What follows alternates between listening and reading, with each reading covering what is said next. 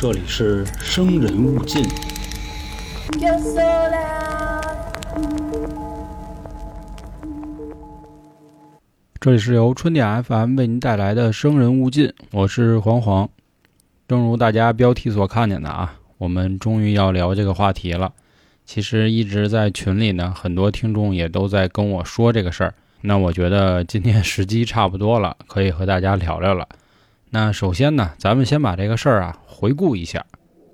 五十四岁的匡纪律呢，和他的媳妇儿啊，在重庆市的江北区打工。由于工作的原因呢，如果每天都要往返的话，很不方便，所以两个人呢就在江北区租了一间房子。他们俩有个儿子叫匡志军，那个时候呢，他才十三岁，在东泉中学就读。平时啊，他都是住在学校的，就跟往常一样。在周末的时候呢，他就会自己一个人坐车前往父母的住处，与父母呢待个周末，顺便拿一下呢生活费，继续再回到学校上学。在零九年的十月二十四号这一天，匡志军呢跟往常一样，周末坐着车啊就往父母家去了。吃饭期间呢，匡志军就跟父母说：“下周我先不过来了啊，我想去回一趟老家。”父母就说可以，并且将下下周的生活费呢一起都给了他。匡纪律就说呢，那几天啊自己的手机恰好还坏了，又联系不上他儿子，眼看着又要到周末了，儿子又始终没消息。他就琢磨说，儿子可能在农村老家。匡纪律的老家呢，在巴南区东泉镇双星村高石坎儿那边啊，有个老房子。到家之后呢，匡纪律就发现啊，家中的大门紧闭，并且也没有看到他儿子的身影。于是呢，他就绕到了侧门，仍然发现关得死死的。照常理说啊，儿子如果在家的话，会打开正门或者侧门。他当时很疑惑，正要准备打开大门的时候，突然瞟了一眼后门，发现家中一直紧闭、从未打开的后门反倒虚掩着了。这个时候他心里就咯噔一下，有一种不好的预感。等他推开这个虚掩的后门之后呢，匡纪律就被眼前的景象惊呆了。他发现他的儿子穿着一个红色的连衣裙，被捆绑着吊在了房内的房梁上，双脚呢被绳子缠绕着，脚底下还悬着一个秤砣，并且他发现他的儿子应该早已经死了。这个时候，他赶紧打电话给他的媳妇儿，并且也迅速报了警。警方到达现场之后呢，对现场进行了搜查取证，并将匡志军的尸体带回所里检验。因为这种奇怪的死状实属罕见，被当地的村民传得沸沸扬扬，媒体也蜂拥而至，报道了这起不同寻常的案件。由此，重庆红衣男孩事件开始在镇上疯传，各地更是谣言四起。有的人说是灵异事件，有的人说呢是被茅山道士给害了，反正说法呢都是非常邪乎，没有一个人认为啊他是自杀身亡的。随着法医的解剖调查，在尸体上的额头发现了一个小的针孔，大腿、双手两肋、两脚踝部分的上方都有比较深的勒痕，除此之外没有任何伤口。警方当时呢有三大疑惑：男孩死的时候为什么要穿女生的红裙子呢？为什么还要穿着女性的泳衣呢？男孩额头上的小针孔又是从哪儿来的呢？这么专业的打劫手法，是一个十三岁小孩他应该能学会的吗？于是呢，警方再一次带着这些疑问，对现场和尸体进行了二次检查，最后终于弄清楚说，原来重庆红衣男孩的事件真相是因为异装癖性窒息导致意外死亡。但是匡纪律当时说呢，儿子和他们最后的日子里啊，没有表现过有什么异常，他们不相信他会是自杀的，因为孩子生前没有这种种种的怪癖。并且呢，他们的邻居也都说，这个小男孩啊，他们全家都很老实，平时对人也非常友善，也从来没有和别人发生过纠纷。小男孩匡志军呢，平时也很少和人说话，羞涩得很，从不会主动打招呼。他怎么就会突然死了呢？所以全村人啊都觉得非常奇怪。这上面呢，就是关于重庆红衣男孩的一个事件过程。我相信呢，很多知道这个案子的朋友呢，肯定都已经能倒背如流了。因为它毕竟也是中国十大悬案之一了。那下面呢，我和大家啊，先分享一些所谓网友的揭秘。他们的揭秘基本上都是围绕着道家这茅山术士的一个方向。揭秘一：从十三岁十三天男孩红衣上吊呢，可以看出这是标准的一个茅山法术了。分魂针、锁魂红衣、坠魂陀，让他的子嗣穿上红衣上梁而死，这是将他的魂魄打散，永世不得超生的一种死法。死者死时呢，也深陷了金木水火土五行的现象，再选上一个比较阴的数字，十三岁零十三天。按理说呢，作案的时间啊，应该是阴时或者亥时的可能性最大。这样狠毒的做法呢，就是想让对方断后，并且永世不得超生。死后呢，魂魄也尽散，就不会找到这个凶手的麻烦了。头顶有针眼，那个就是分魂术。针眼所用的针呢，一定是用尸油泡过的。那上面说的五行都对应哪些呢？首先，泳衣为水，红衣为火，秤砣为金，衡量为木，地为土。根据上面的手法呢，我们可以分析出来啊，这个人啊，一定是对这个小孩家非常熟悉，并且呢，和他们家的积怨还很深。最后啊，大概可以推算出他至少有三十岁以上。但是呢，这种手法啊，乍一看还是有许多矛盾的。比如说呢，既然给男孩穿上了红裙，又在头顶使用了分魂针，为了散魂，但是又在脚上啊拴了这个坠魂陀，胸前呢用引魂白花。如果只是与其啊有深仇大恨的话，想将他的魂魄打散，又何必加上这个坠魂陀和引魂白花呢？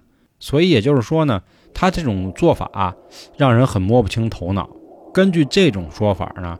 又引申出了一个新的说法，就是如果想提炼一个至阴的精魄呢，应该选一个命格纯阴的女孩，但是他选的呢却是一个十三岁零十三天的男孩，所以只有一种可能性比较大，那就是说啊，这个男孩的八字一定是纯阳的，那他很有可能呢是还想提炼一个至阳的精魂，所以说在十三岁零十三天的时候选中了这个男孩，又加上他的八字，所以就变成了一个至阴至阳的极品。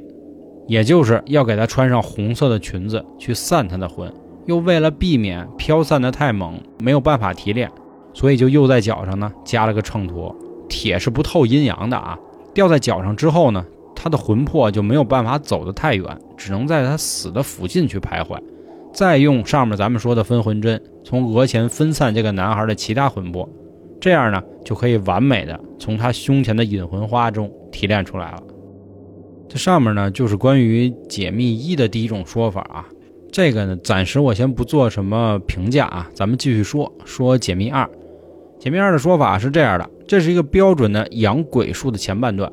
因为十五岁以下的童男童女呢，用还是上面说的那些事儿啊，红衣锁魂啊，然后秤砣坠魂啊，等等等等。离地一尺的原因呢，是因为魂魄不能随土而遁。引魂针的意思呢，是开泥丸宫。引出来魂魄出窍，用死者的骨殖或者是生前比较常用的东西作为他养鬼之器，极阴之地养四十九天，那就能变成一个厉鬼了。凡是养厉鬼的啊，都会让受害人呢在死前受尽痛苦，慢慢受尽折磨而死。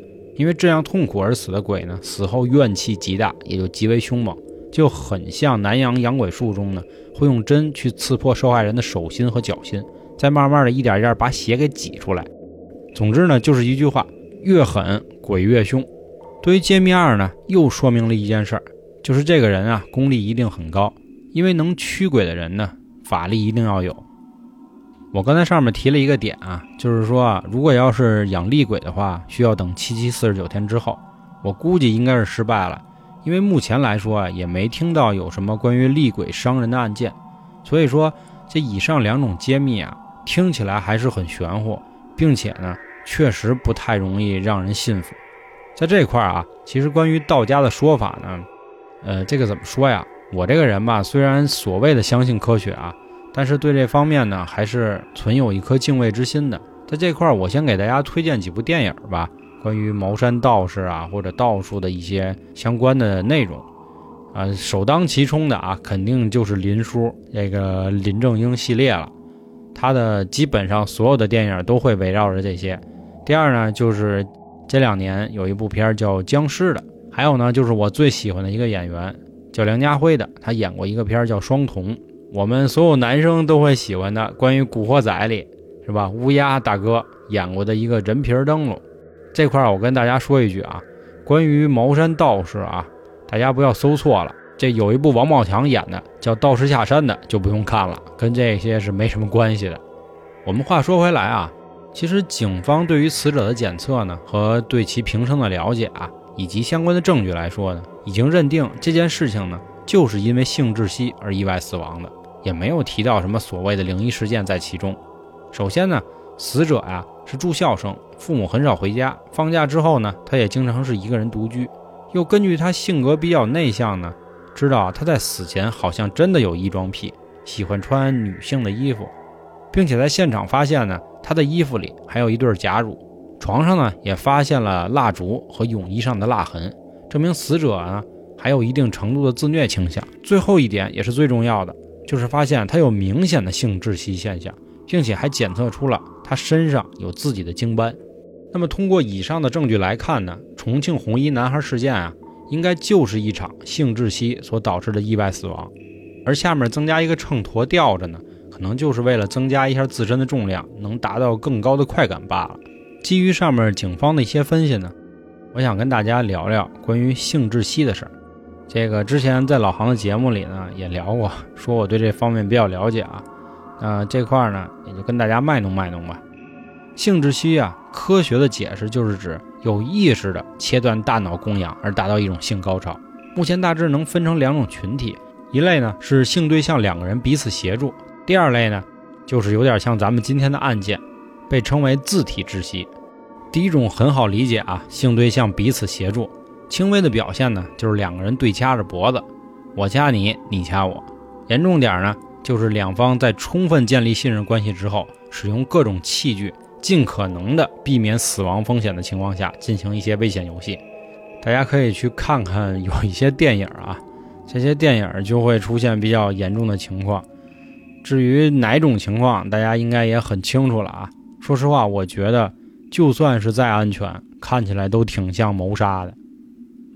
咱们上面提到第二种啊，自体窒息，这个在圈子里呢被称为 AEA。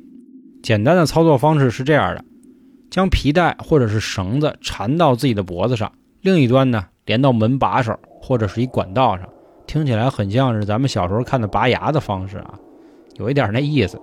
它是利用自身的重量向下悬挂，缠绕物压迫静脉血流动，导致自己的大脑缺氧，产生一种眩晕，从而可以达到性高潮。事实上呢，大部分圈子里的人呢，都是从童年的时候就开始尝试所谓的自体窒息了。在英国有一个作家呢，采访了几名 AEA 的爱好者，其中一个哥们就说呢，小时候他跟一哥们打架，就无意间呢对着掐脖子，当时也没有生气。反倒呢，还觉得挺高兴的。接下来呢，俩人有事没事就对着掐，有一次差点还被他哥们给掐死。于是呢，为了控制风险，他自己开始偷偷练习，从最初的打领带到系围巾，最后到危险的上吊。AEA 的风险呢，远远要超过相互协助，因为轻微的缺氧，你可以靠规律平稳的呼吸去稳定；但是在严重缺氧的情况下，身体受不受控就成了一个很大的问题了。在这里啊，我提一个比较典型的案件啊。这案件如果有喜欢看 B 级片的，演《杀死比尔》里的有一个大叔，那个扮演者叫大卫·卡拉丁的。他在零九年的时候呢，被人发现死在了一个泰国的酒店里，死因就是自体窒息。对于自体窒息的爱好者来说呢，看淡生死是一个必要的心理建设。绳子一套，前面的路呢只有两条，要不然就在活着的情况下爽的起飞，要不然呢就只能迎接死亡了。所以，同样呢，上面提到的那篇报道里呢，还有一名爱好者就承认，他们的恋物癖其实不是被主流恋物癖群体所接受的。现实情况也是这样，在大型的那种恋物癖论坛里呢，你其实是找不到关于性窒息专栏的。但是在他们来看呢，他们也需要被别人理解。换一个比喻说呢，你说你喜欢跳伞、喜欢跑酷这种极限运动，或者蹬个自行车啊、玩个滑板什么的，这些不危险吗？对不对？也挺危险的，所以人家就觉得，那我喜欢上吊有什么错吗？当然了，这话有点说远了哈。其实老外在恋物癖方面的研究啊，肯定是比咱们要先进一点。套用老美的数据来说吧，每年大概有一千三百到一千五百个人死于 AEA，并且呢呈逐年增加的趋势。在这里，青少年死亡占比还越来越重。当然，这些数据呢，我估计都是保守的，现实情况应该会比这个更严重。说了那么多死亡威胁啊，肯定有人就说了，那些丧命的无非就是跟风党或者是操作不好的菜鸟，只要小心点，应该就没事吧。但是这个说法是绝对不对的，因为 AEA 的风险绝不仅仅只在生死那一瞬间。这个呢，就要提到这么一件事儿了。在2018年的时候，有一位美国的女性找到自己的医生啊，就说她右眼肿得特别厉害，而且这个视力呢也越来越差。照了 X 光呢，发现她的眼球下移。起初女孩说自己的作息都很良好，也没有什么不良嗜好。医生呢就很纳闷。过了几天啊，这女的就挂了急诊。说自己的情况越来越糟，这回他又坦诚了，自己一直有在玩这个自体窒息，这问题一下就找到了，这就是因为长期压迫动脉导致的。说一个好玩的啊，嗯，很多人都好奇，说这帮人群是真的在童年就有这爱好吗？这结果在著名的这个论坛上，就 Reddit 有一人回复，真是神回复了。他当时放了一张照片，一张婴儿在羊水中被脐带缠绕脖子的景象。这么一想啊，好像还真是挺有道理的。下面呢，我再跟大家聊几个恋物癖。这几个恋物癖呢，算是性窒息的一个分支吧。我们先提一种疾病啊，叫幽闭恐惧症。我相信很多人都知道，就是对那种密闭的空间呢，会有一种莫名的恐慌。那我们为什么要说这个呢？就是因为啊，有一种恋物癖叫幽闭恋物癖，而这个含义呢，就和我们上面解释正好相反。在一零年的八月。有一个英国特工威廉姆斯失踪数日之后呢，伦敦警方呢就派人协同他的家属一同前往了他的公寓。意外的是，公寓里有一个巨大的旅行袋，在那里发现了他的全裸尸体。现场也没有搏斗、强行闯入的痕迹。同时，调查人员呢也没有提取任何有价值的生物信息。法医也没有在威廉姆斯体检中检查出什么酒精或者是其他药物的残留。这个案件当时引发了热议，国际舆论认为呢。威廉姆斯是不是被其他间谍组织给谋杀了？而伦敦警方和本地媒体呢，认为他是自己啊，就喜欢把自己锁在旅行袋里，导致意外死亡了。法医给出的报告呢，也是认定威廉姆斯在活着的状态下进入了旅行袋。警方调查发现，威廉姆斯生前呢，曾浏览了各种恋物癖的网站，甚至有一次把自己绑在了床上，最后因为没有办法逃生，只能向他的房东大声求救了。法官认为呢，警方这个说法是不是有点太扯了？你不能拿我们都当傻逼蒙啊！最后啊，还是判威廉姆斯是被人谋杀的。然而，截止到目前，这个案件也没有任何所谓突破性的进展。上面的案件呢，如果按照法官的想法呢，认为警察是胡编啊，我觉得更多的原因是考虑到他特殊的身份。大多数人，包括受害者的家属，都会倾向他一定是因为牵扯到什么利益问题了。才被其他的什么间谍组织或者是犯罪集团给谋害了。但是如果他是个普通人呢？你愿不愿意相信他真的就是自己光着身子钻进了旅行袋里呢？其实啊，有一大部分人啊，并不是因为性愉悦而爱上了密闭空间。简单的说啊，这部分人就是通过一个密闭的空间得到一种安全感和一种舒适感，并且呢，这个密闭空间啊，大多指的是居住环境。这样就很好理解了。就像有的人呢。喜欢房子越大越好，而有的人呢就觉得房子越小越好。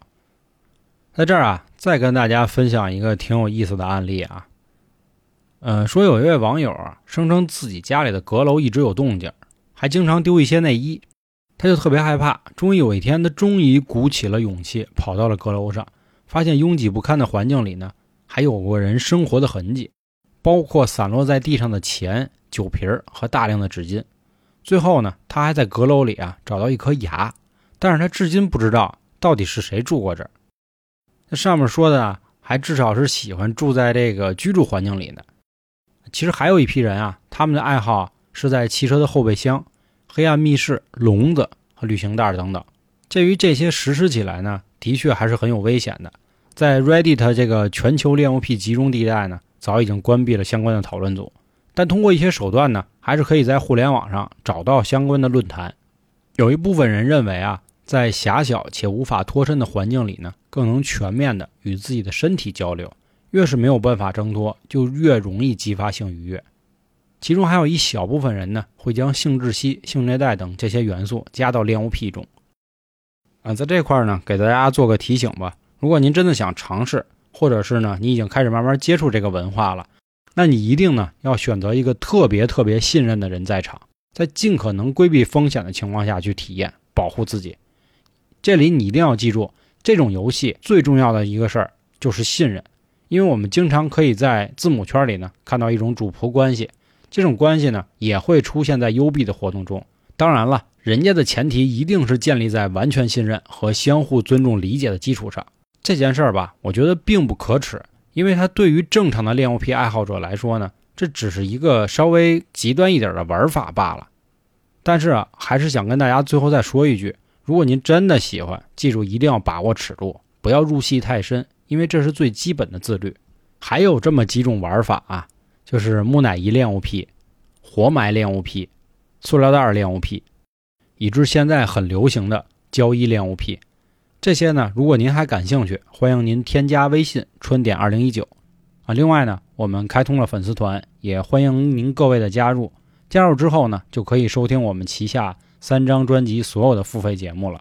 那今天的节目就到这里，拜拜各位。